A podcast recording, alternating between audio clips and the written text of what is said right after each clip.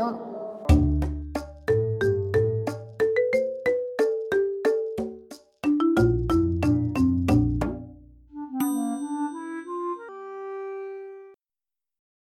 久しぶりの心根ミニラジオです。今日は5月の16日日曜日です。もう5月も半ばで近畿地方早くも梅雨に入りました。今日はマジョラムがよもやま話をお伝えいたします。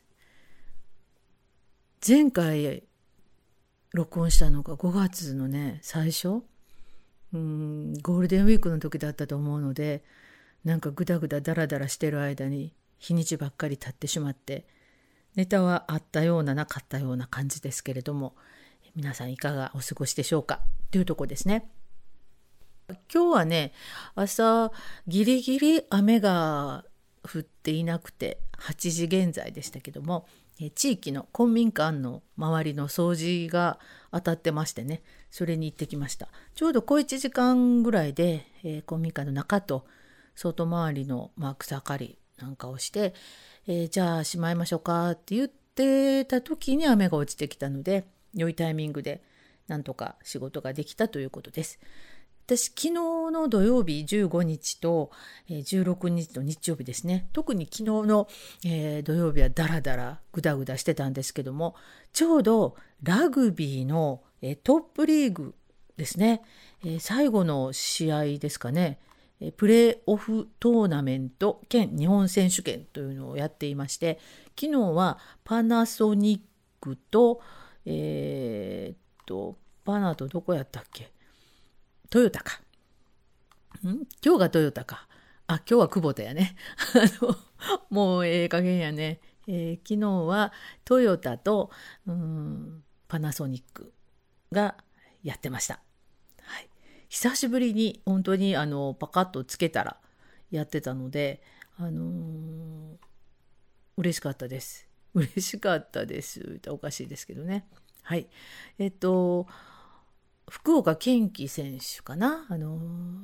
ワールドカップでも大活躍された選手が引退なんですね。今年、まあ、あ去年の2020の、え、っとオリンピック、まあ、開催されたら7人制のラグビーでしたっけね？そっちに出て、えーまあ、引退しますっていう感じあったような気がするんですけども、まあ、それが1年伸びたっていうこともあるんですが、えー、お医者さんを目指してねなんか勉強されるっていう話で最後の大会シーズンになっているということでたまたまだったんですけどね。私もあの、日本ので開催されたあのラグビーワールドカップは燃えましたからねみんなでキャーキャー言いながら見てました。でほんと久しぶりにあのラグビーの試合を見たんですけども無観客で、えー、せやけど開催されてました。で、えー、パナソニック強かったですね。すっごかったです。うん、前半はね、えっ、ー、と1点差ぐらいやったんかな。うん、あの拮抗していてあんまり、えー、トライは私途中からだったんですけど前半のね。あのノーホイッスルトライですか？あの始まってすぐにノーホイッスルでトライを決められたみたいなんですけども、えー、パナは前半それだけ。で、えー、相手のトヨタの方はいくつかトライ取ってはったと思います。でトライ取られても、えー、ペナルティのキックでこう離されへんようについていくみたいな感じでえ後半はもうパーナソニック大爆発で、えー、連続トライでしたね。終了間際の福岡堅樹選手の、えー、もう目の覚めるようなあの痛快な走りっぷりが見ることができてあよかったですね。昔々あの ラグビーを見ていた時期があるんですけどもちょっとずつねあの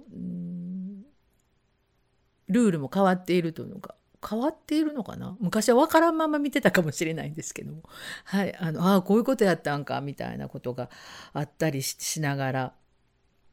あのじっくり見せてもらったんですけどもいやーなかなか面白い試合でしたね。であのやっぱり特性があるので、えー、前半を抑えていくとか後半スタミナあるから頑張るとかあのやっぱり相手をリーグ戦なだけにね研究していってた感じですね。だから解説のあの解説者によりますとあの離ら離されへんようにパナソニックがこうついていって後半もうランニングプレーでもうすごかったです。えー、しかしですね、うん、パナソニックの、えー、と勝利者インタビューですか勝った後のインタビューで勝因はどこでしたかって聞くとやっぱりディフェンスですね。はあ、あの走り走って走ってするようなね印象がトライ取って爽快っていう感じがあるんですけどもやっぱりのフォワード陣のうんとスクラムも含めて、えーと、タックルですよね。やっぱりそのタックルで相手止めるみたいなところがないとあの勝ちきれへんみたいなことでディフェンス力やっていう話をされてました。で日曜日は、えー、サントリーと久保田だったんですね。はい、なかなかあの久保田も、えー、悲願のえー、ベスト4っていうことやったみたいです。ああそうなんや。なんかね聞くけれどもっていうとこだったんですがこちらの方は、まあ、サントリーは上昇チームですし、えー、なんかトップリーグではもう全勝らしいんですねだからあの日本代表で各国の有名プレーヤーも入っているので、うん、なんか危なげなく語れてたみたいですねちょっとね今日は途中までしか見てなくて、はい、あの途中からうろうろ他のことしながらで結局はあのゴルフもやってたのでやっぱスポーツはね燃えますね見てて。うん、面白いのでなんかチャンネルあっち行ったりこっち行ったりしながら、えー、見てたんですけども来週ですね決勝戦が行われるということでサントリーとパナソニックどんな感じになるのか、えー、すごく楽しみですね。うんであの花園ラグビー場すごいねやっぱりあのラグビーのメッカというところなんですけども私がさっきちょっと話しましたけど昔昔、えー、ラグビーを見ていた時期があってそれはあの神戸製鋼があるね、えー、神戸市東灘区の灘幅あ灘区か。灘区の、え、灘浜グランドがあって神戸製鋼の本社があるんですけどもその割と近所にね住んでいた時期がありましてあのなんかね練習試合みたいな見に行ったことありますわ。あのふらふら歩いてうん平尾選手がねあの大好きで、うん、あの残念ながら本当に早くに亡くなってしまって衝撃やったんですけども大好きで見てました。でえー、っと同志社大学にね行っておられた時からテレビで見ていたような気がしますね。はい。えー、新日鉄釜石の松尾さんと同志社大学が戦ってたのかな？日本選手権のお正月なんかは見てましたね。であとまああの神戸にねあの 縁あって住むことになってうわ近くやしと思ってあ熱心に見てましたね。その時は本当にね難しいですよねラグビーのルールってよく分かんなかったです。はい、ノックオンとかね。あのえー、みたいな。モールとかラックとか言われてもよく分かんなかったですけども。あのスローフォワードやったかな。あの、ま、とりあえず前に投げたらあかんっていうのだけは分かりましたけど。なんで後ろへ後ろへ投げなあかんねんみたいなのがありましたけども、えー、それを見ながらスカッとしたのを覚えています。あの平尾誠二さんは何て言うのかな、えー、っとその当時のスポーツの感覚ですね根性論みたいなのをちょっと覆して特に社会人スポーツは仕事もしながらやからとっても合理的にこうトレーニングをしてなおかつ強いっていうねそういう仕組みを作らはったことでなんかすごく素敵やなっていうのを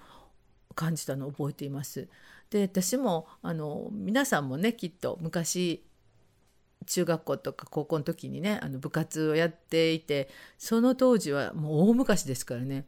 あのほんま水飲んだらあかんような時代の あの部活やってましたから、えーまあ、根性ですねとりあえず根性でいけみたいな感じを、えー、根性やなくて、えー、科学的にやると。だから多分そのと今はどうか分かりませんけどその当時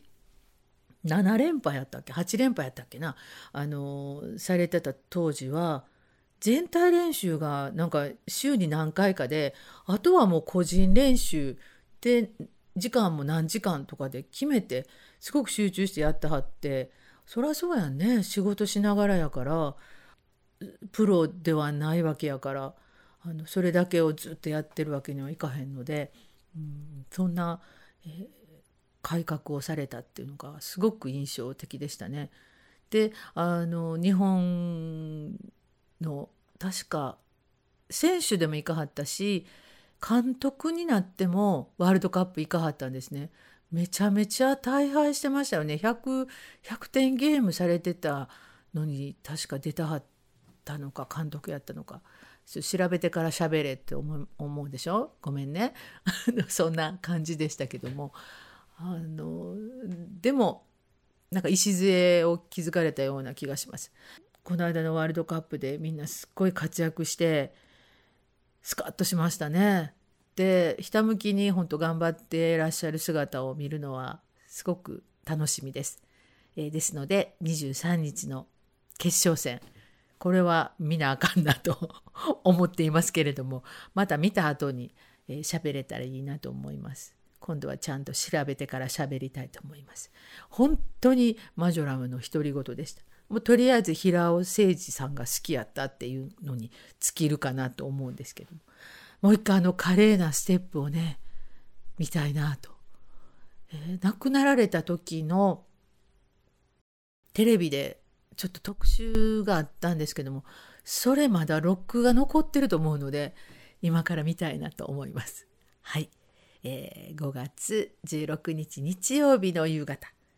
心根ラジオマジョラムの独り言。今日は日本のラグビーについてちょっとおしゃべりをしました。ではごきげんよう。